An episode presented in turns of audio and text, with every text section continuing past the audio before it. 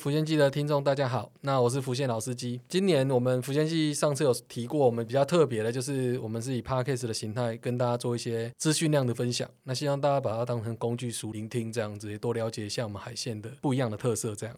好，我们上一集聊到的是美食地图，相信大家开始也就知道说啊，清水从早餐到宵夜都有哪些不错的啊，大家可以去尝试去吃看看的。我们今年有一个主题就是冒险。那当然就不是口号，那就是希望大家透过我们音乐季多尝试一些不一样的游玩的方式啦。那我们从山上，那到你要去所谓的山下的时候啊，那你就会经过一些小路，然后你就会到达我们的美食地图的一些景点这样子。其实我们有大概五六条可以下山，那今天先精选三条，先精选三条来跟大家聊一聊。那我们今天的特别来宾一样是莉莉，那希望由莉莉来介绍，知道我们从山上到山下要怎么进入我们的美食地图。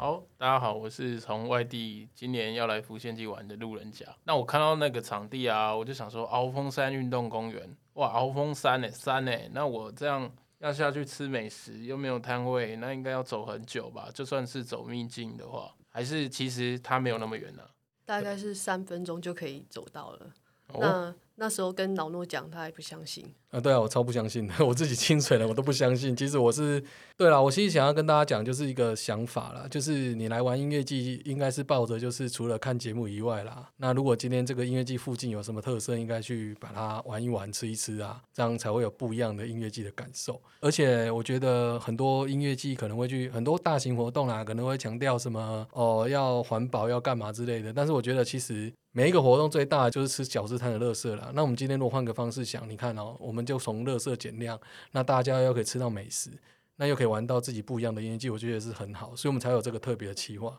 不过当初我也是觉得蛮陡的，今天要从山上走到山下，我自己知道的啦，就今天会有三条，其中一条我自己知道的是那一条，但那一条就是可能算是一个大挑战，就连我自己走常走的人，可能也要走个十十分钟左右才可以到山上这样。所以那个时候，丽丽跟我讲说啊，这个可能是三分钟，我觉得怎么有可能有这种事情呢？对，但是实际上带着老诺他去走了之后，他也有吓到说，哇，居然有这么特别的捷径。其实我们这一次主推了三条路线，它是蛮有特色的三条路线。它第一条是我刚刚讲的最近的三分钟，那三分钟的话，它就是属于清水有一个紫银园，就是我们清水蛮重要的一个宗教信仰观音庙。那紫银园那里旁边有一个叫观音像。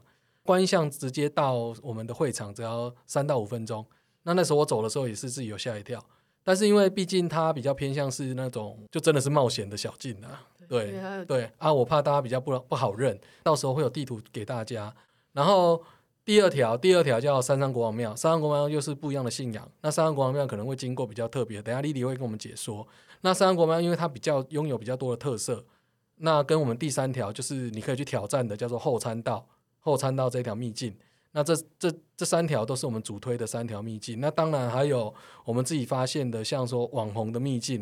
因为你知道我们清水有一个网红的拍照景点叫桥中桥。那桥通过桥中桥，其实到我们的那个会场大概是七八分钟，对。只是它就是一个网红的拍照地点，然后再经过我们的那个时代头公园。对，时代头公园这一条其实也可以推荐给大家哦。或许说不定桥中桥大家比较知道怎么走，因为网络上可以自己去搜寻桥中桥。可是桥中桥那边的话，确实如果想要拍照的人，可以去往那个方向走。对。但那个大家其实看到景点就会自己拍了，所以我们就不特别介绍。对，我们就不特别介绍。好，那观音像就是比较偏向，就是你自己可以找到人生的 出口，你才可能比较容易走。得到，那到时候会有指示这样子。那我们现在今天重点就 focus 在我们的三山国王庙。那我们来让丽丽来介绍一下那一条路径有什么特色。好，其实当初我们会发现三山国王庙的话，是它是当地那条路上最久的一间庙，然后它是雍正三年盖好的。那后来发现它旁边有一条小径，我们就沿着它的小径走，时候发现庙后方的剪年也是属于哎我们这边庙少有的。那剪年是一种艺术，就是贴在庙的那个屋脊上面的艺术品这样子。那除了看了看完那个几年之后啊，你们真的是可以照着它墙面的五十一星的九波去做的墙，然后沿着那个九波的墙去走，你会发现那里非常像九份，因为我们那边的房子都是依着山坡去盖的，然后每家楼梯啊，会因为他们家高度不一样而去做长或圆这样子。其实早期的话，观音像旁边很容易土石流。那后来因为日治时期的时候，日本他们把水截取到我们的自来水厂，所以那边就比较不容易发生土石流。那那边用完之后呢，很多人发现，哎，那边的地形好像还蛮特别的。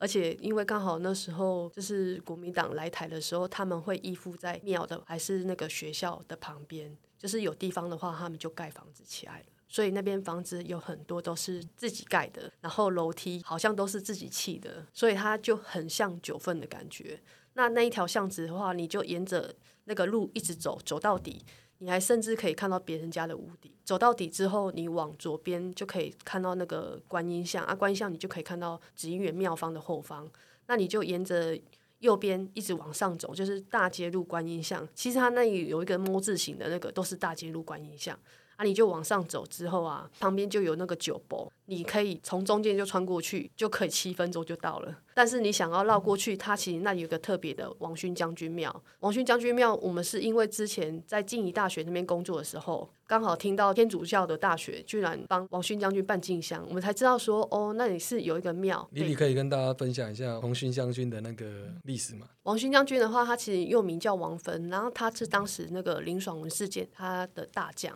那其实中国的皇帝其实一直觉得他是能力不错的将军，一直把他想要收收为麾下这样子。结果听说他就是送去那个清朝的时候被处斩了，结果那个皇帝很不高兴，还直接把那个。带他人头过去的人直接处决，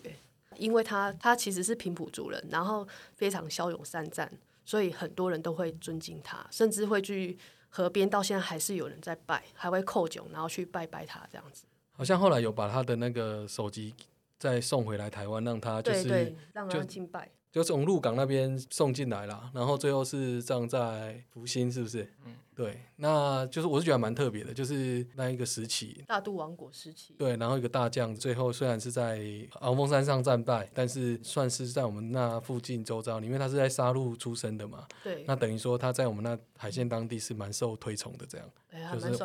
王巡将军这样子，对。对，其实我们第二条射线就大家就听得蛮特别的，它就是从那个三安国王庙，然后再走到很像九份的一些啊，有酒波啊，然后那些九份的氛围啊，然后这样子慢慢的蜿蜒走上去，然后你可以发现说啊，有另外一个我们的民俗信仰，那最后你就可以抵达到我们的会场，福建记的会场，就是会经到经过到就是大街路观音巷走到底，就会遇到敖海路，敖海路左转之后就是福建记的现场了。了解。那第三条嘞，第三条有要跟大家去。然后第三条的话是，其实那个步道我们还蛮推荐去走的，因为那条路应该也是最简单的啦，只是说呃路线最简单分辨，但是挑战最高这样。对对对对，因为它要走很多阶梯。那它为什么要走阶梯呢？是早期是它是清水其实是有神社，那是日治时期的时候有一个古分直一先生他在那边发现了很多遗址。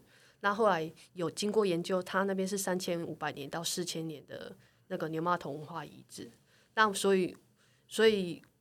他们那时候就不敢动那个地方，就把它直接做成神社。那后来国民党他们来台湾的时候，直接把那边变成军营。那军营的话，当然神社是没有了，可是当时的神兽阿跟蒙都还在，就是高丽伯权都还在。那有机会的话，大家可以走后参道，然后。走那个楼梯走上去，那会遇到我们正在纪念碑。正在纪念碑旁边，其实还有一个蛮特别，就是我们刚才有说的自来水厂截取的水，它储藏在那边有一千吨。所以台中市缺水的话，清水是不会缺水，也可以去看一下。那在就走走到底之后，就会遇到那个牛码头文化园区。之后左转就走那个敖海路，再直走，大概再走个五分钟就可以到福县金现场。其实这条路是我觉得就是比较正常，我们清水大家在平常在走的路啦。等于说早晨大家要去运动，对，有一天我们那一天去拍影片呢，有人去练手球，然后用用手爬那个阶梯，对，我们就刚好遇到 遇到这个好像日本漫画的情节这样子，就在餐道上去做训练这样。对，那我觉得其实大家就是既然来了，反正你就只来一天嘛，你你一天爬不了几次，但是你可以从爬的过程中就感受到说。它其实是啊，在日我们的日治时代的时候，它是一个后餐道，虽然距离比较长一点，大概要走十分钟，但是它也是算是我们最正规的、比较简单、容易分辨的一条路这样子。比较特别的是，我们的那个整个鳌峰山运动公园的门口，就是转进来那个很大的那个口，那其实就是日日本时代神社的正餐道这样子，所以大家也可以从我们正门进来的时候去想象，哇，其实就是有一个曾经有过那个场景啊。当然，因为后来改朝换代以后，它整个虽然都被就是像那个鸟居那些都不见了，但至少它还留到后山道。但牛骂头文化园区里面，除了高丽博犬之外，还有一些石灯。哦，那也是当初留下来的，对对对对对所以那两天那个莲花童话创园区也会开放，可以进去走一走。到五点，所以对请大家把握时间。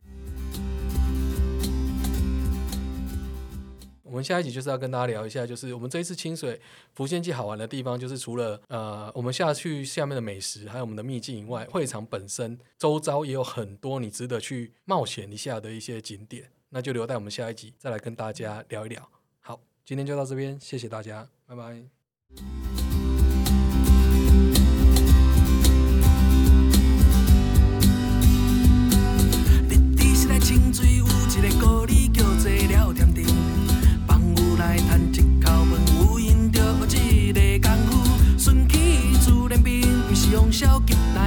看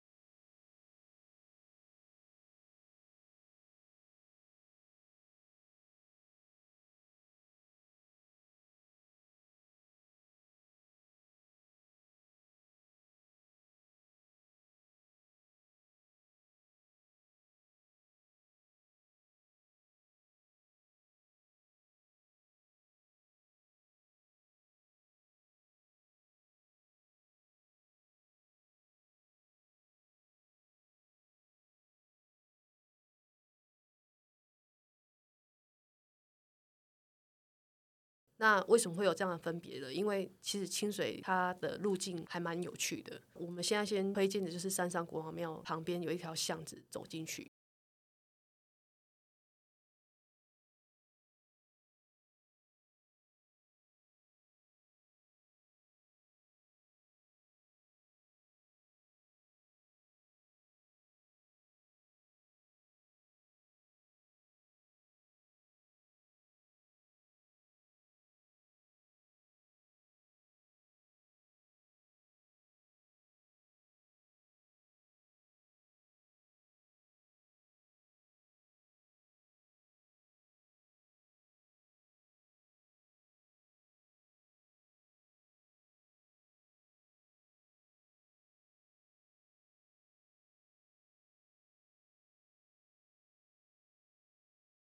但那个捷径的话，会有近、中、原。那其实因为清水很多小巷是没有路名的，所以我们现在今天就解说一个比较特别的